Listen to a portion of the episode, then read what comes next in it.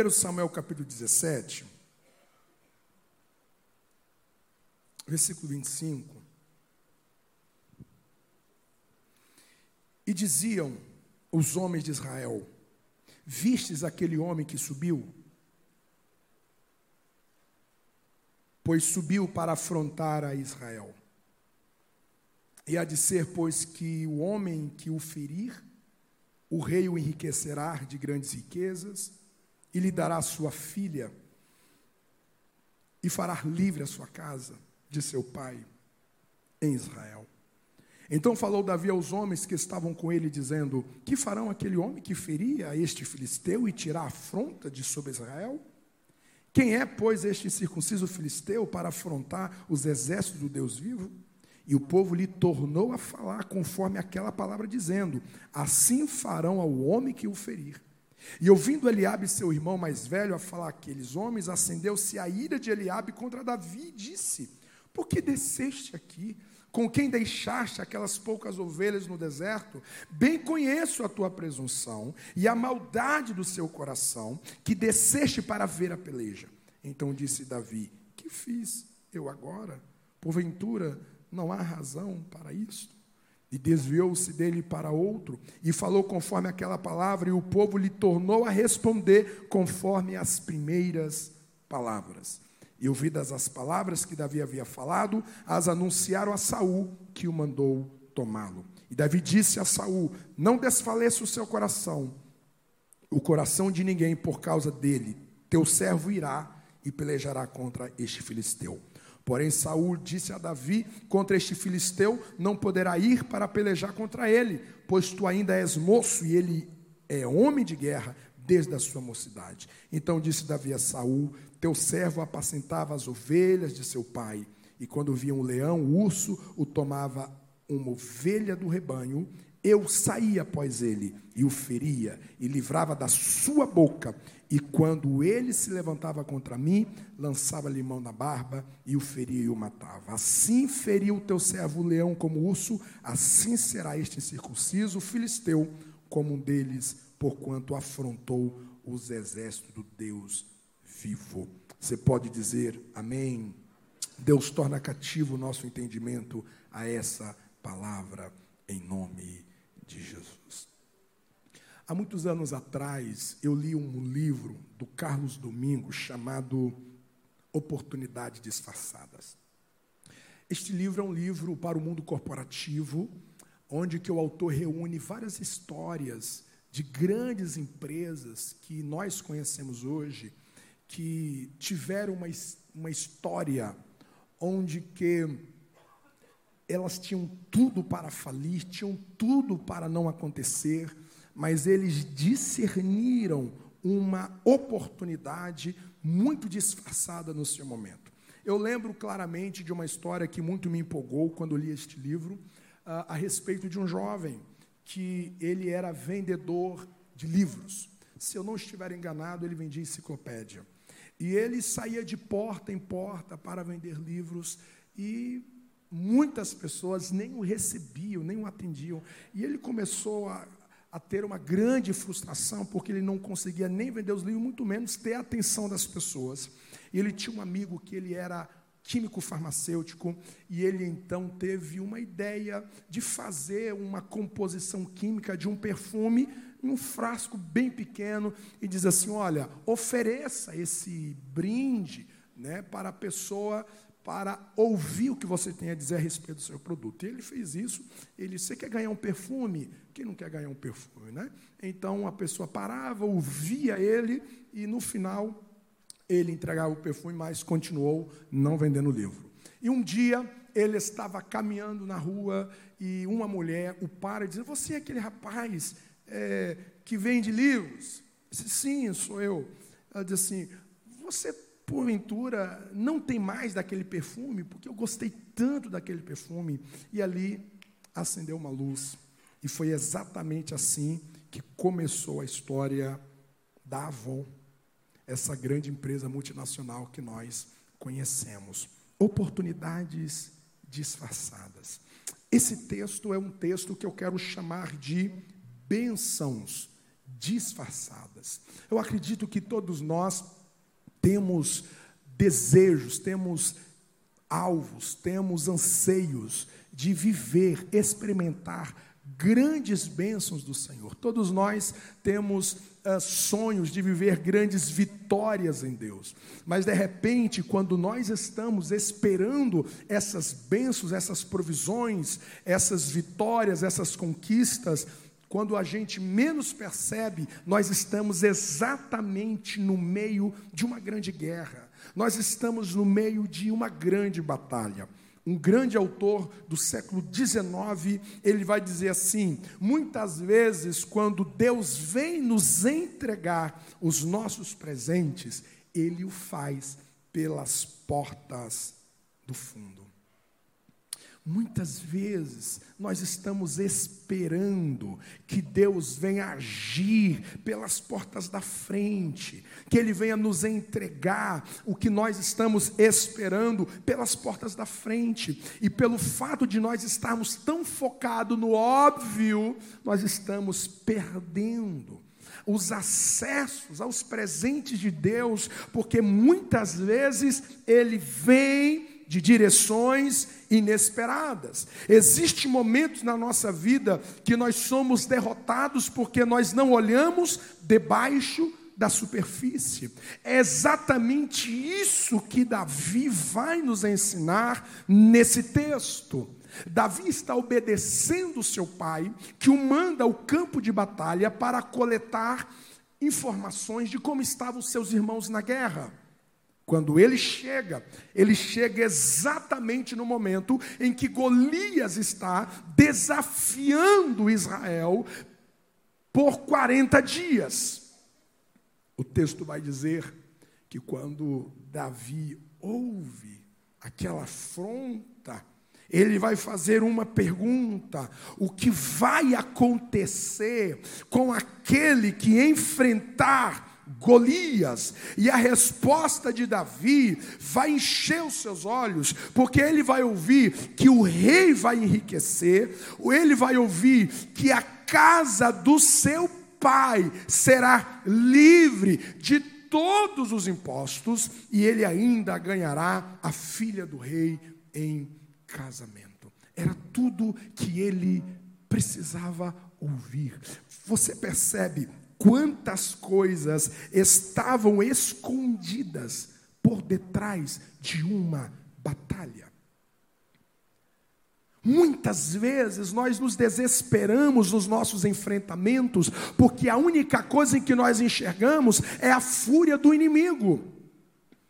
Às vezes nós ficamos todo desestruturado, porque a única coisa que nós percebemos é a ira, é o ódio, é a grandeza, é a complexidade da batalha. O que nós precisamos discernir é que toda batalha carrega uma grande porta para um novo tempo em nossa história. Você pode dizer amém.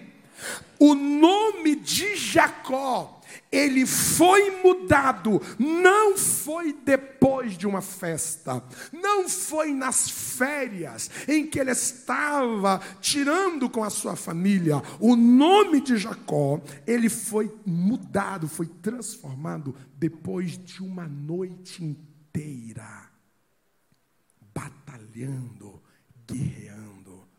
As batalhas escondem mudanças radicais, abençoadoras para as nossas histórias. Esse enfrentamento que você está vivendo com seu filho, esse enfrentamento que você está vivendo com seu cônjuge, esse enfrentamento que você está vivendo no seu trabalho, esse enfrentamento que você está vivendo no seu interior. Ah, se você soubesse o que está escondendo ali dentro, não é a sua derrota, não é o seu fracasso, mas algo será mudado depois dessa batalha, algo será transformado depois desse enfrentamento.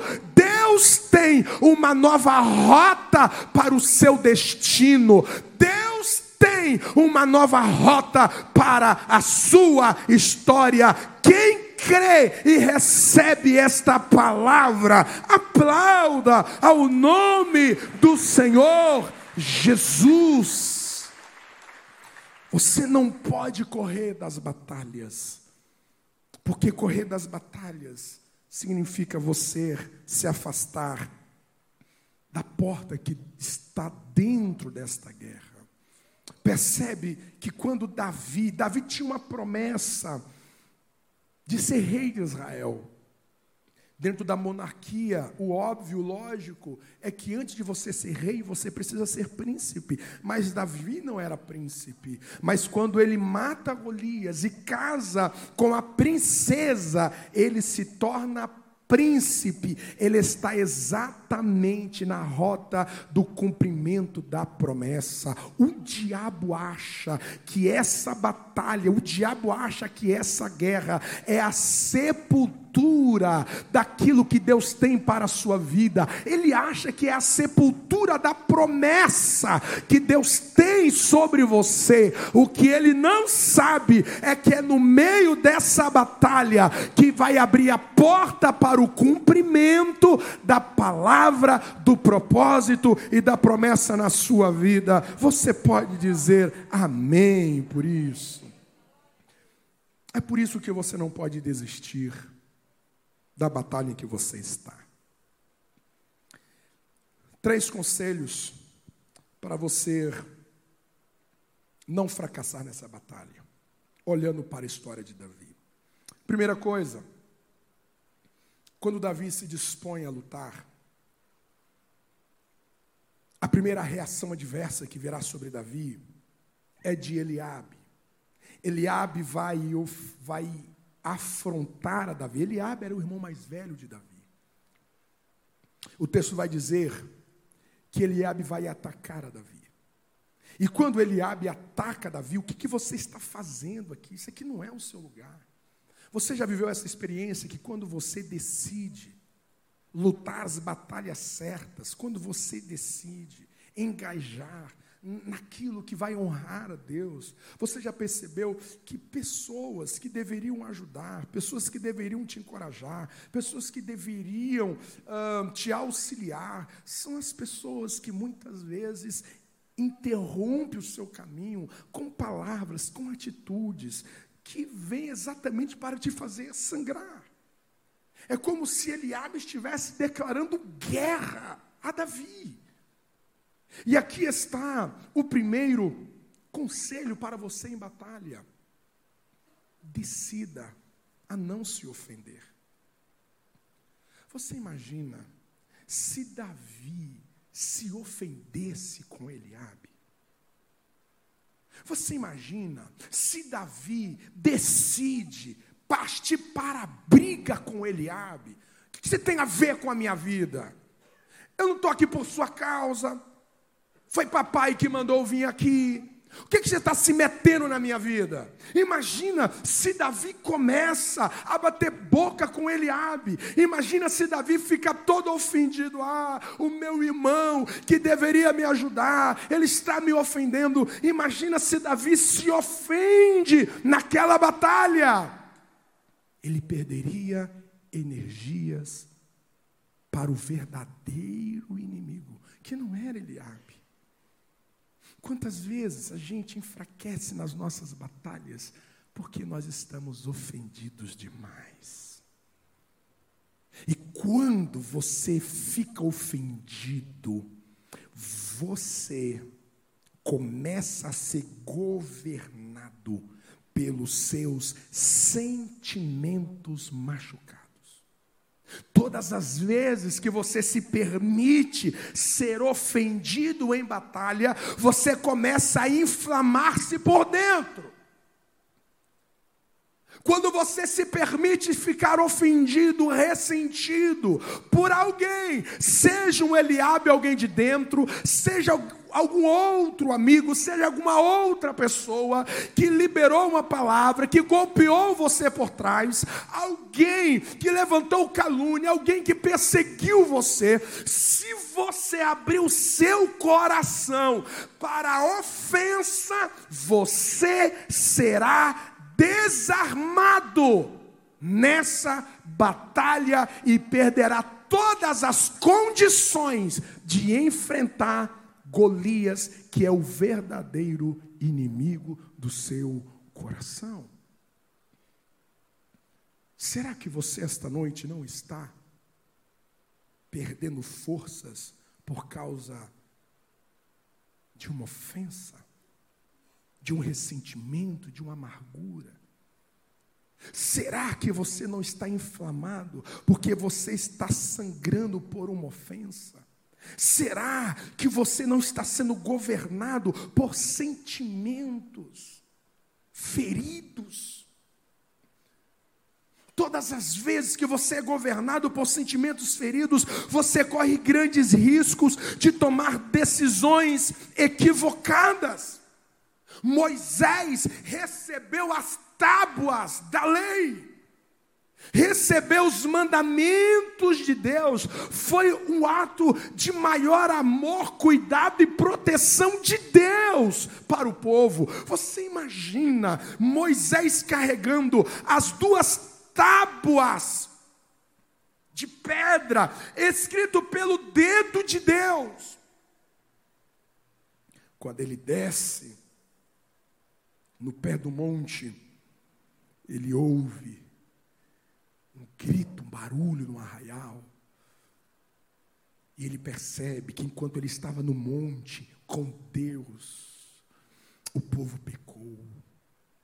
Sabe o que ele fez? A Bíblia diz que ele irou de uma tal maneira que ele quebrou as tábuas da lei. Quantas vezes nós quebramos aquilo que Deus nos deu, porque nós deixamos os sentimentos feridos falar muito alto. Não seja governados pelas suas emoções feridas, porque ela poderá cegar os seus olhos ela poderá enfraquecer as suas forças. Elias estava muito magoado, Elias estava com seus sentimentos muito inflamados, e ele chega a uma conclusão, dizendo para Deus que ele era o único profeta sobrevivente de todo Israel. Mas havia mais sete mil, mas os seus sentimentos feridos cegou o seu discernimento. Quando os seus sentimentos são cegados pela ofensa, você fala narrativas como: ninguém me ama, ninguém se importa comigo, eu estou sozinho, ninguém quer me ajudar. Você vai declarando narrativas irreais, porque você está sendo governado por sentimentos sangrantes. Esta noite, em nome de Jesus, não permita que pensamentos equivocados ao teu respeito seja a última sentença para o seu coração, porque quando alguém te ofende, ela vem talvez para golpear, vem para esfaquear a sua identidade, vem para esfaquear a sua reputação, e muitas vezes o que é você se sentir ofendido? É quando você acredita no que a pessoa disse, você acredita, você aceita como uma sentença a mentira que contaram ao teu respeito. De declara esta noite ao seu coração as mentiras que falaram e que pensaram sobre mim, não será a última sentença no meu coração. Eu sei quem eu sou, eu sei o que Deus pensa de mim, e é exatamente isso que será a última palavra para o meu coração. Você me entende? Diga amém. Não se ofenda. Isso poderá isso poderá te desestruturar diante dessa batalha. A Bíblia diz que Davi se desvia de Eliabe. Desvia dessa ofensa. Desvia dessas palavras que você ouviu, que alguém escreveu. Desvia. Desvia. Em nome de Jesus não é para você fugir da batalha, não é para você desistir dessa batalha, porque alguém liberou uma palavra dizendo: você não deveria lutar mais por essa causa, você não deveria crer mais nessa transformação, você não deveria mais insistir em Deus. Alguém está falando para você voltar, para você abrir mão, mas você deve crer que você não entrou nesta batalha para desistir. Existe uma bênção te aguardando por detrás deste vento, por detrás dessa tempestade. Você pode dizer amém. Eu termino dizendo que quando você estiver nessa batalha, você precisa trazer a sua memória aquilo que ativa a sua esperança. Quando você está nas suas batalhas, o que que você traz à sua mente? O que que você traz ao seu coração? Quando você está naqueles momentos desesperador, o que que você traz à sua mente? Você faz as, compara as comparações injustas. Você começa a rolar o Instagram e a olhar as postagens que todo mundo é feliz, que todo mundo é rico, o que que você faz quando o dilema te assalta? O que que você faz quando uma má notícia chega no seu escritório? Quando um diagnóstico chega de um médico, o que que você faz? Quando as circunstâncias estão totalmente contrárias a você? Davi diante de Golias. A Bíblia vai dizer que Davi vai trazer às memórias aquilo que ativou a sua esperança. Ele chega para o rei e diz: Então, Deus já me deu vitória sobre o urso, Deus já me deu vitória sobre o leão. Ah, bendito seja o nome do Senhor. Quando você estiver nas suas maiores batalhas, traz à sua memória aquilo que ativa a sua esperança. E eu te dou três conselhos para isso, a gente termina.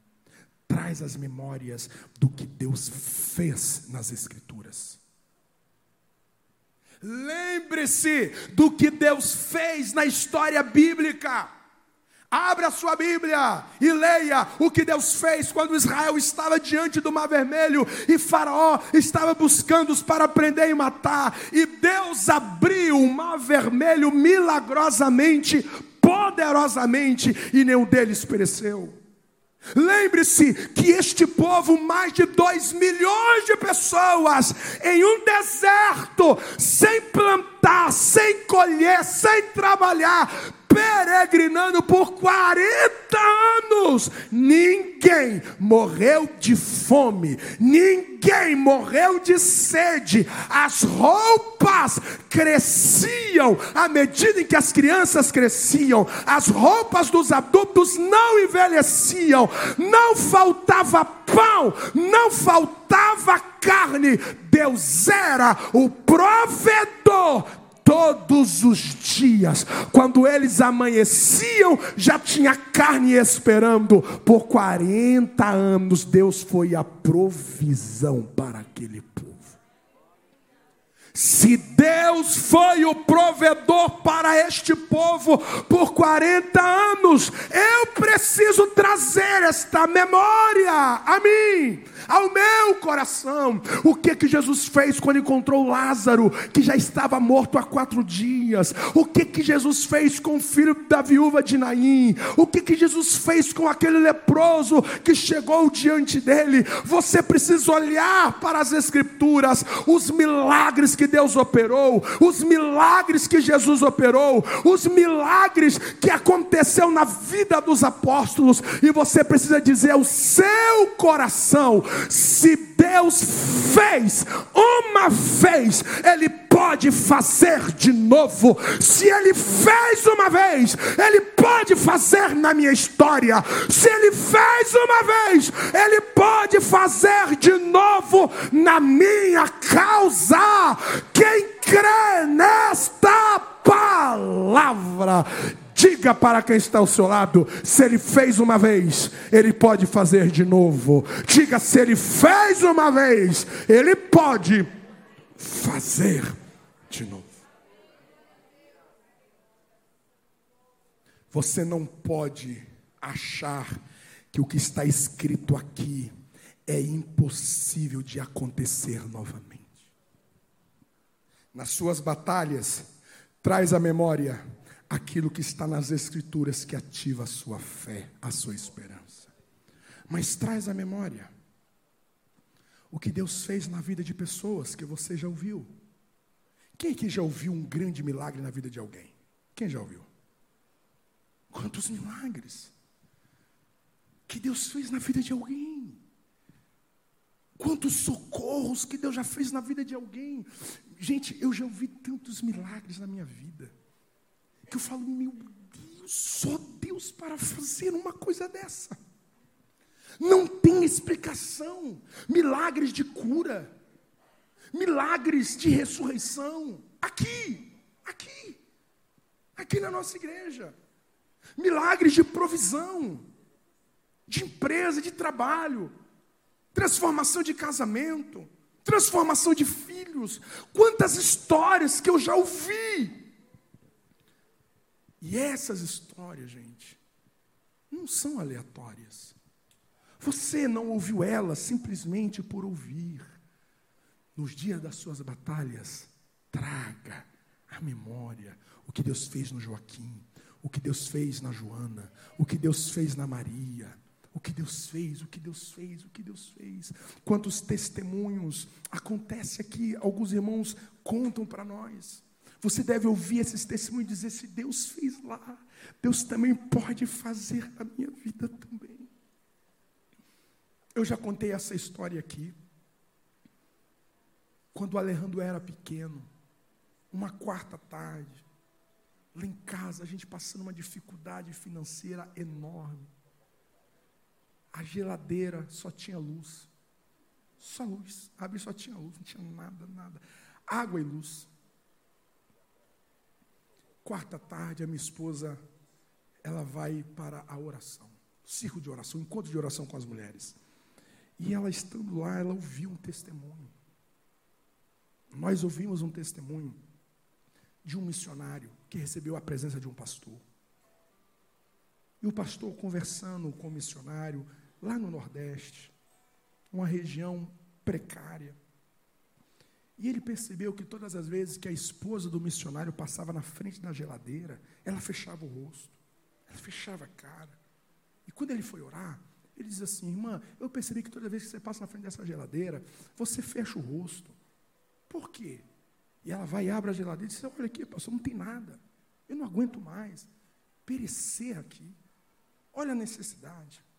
Então ele libera uma palavra de fé sobre a vida dela e disse: Eu vou orar por você. Você crê que Deus vai prover para você? Se você crer, você vai me obedecer. A partir da minha saída, todas as vezes que você passar na frente dessa geladeira, ao invés de você fechar a cara, você vai falar graças a Deus. E ela orou, e ele orou pelo casal de missionário. E ele foi embora, o pastor foi embora. E a irmã, quando ela passou na frente da geladeira, ela olhou assim para a geladeira. Hum, graças a Deus. E de repente ela foi crendo, e ela foi crendo, e ela foi crendo, ela foi crendo, ela foi crendo. Três dias depois, uma caminhoneta estaciona na frente. Eles, até hoje, eles não sabem quem foi.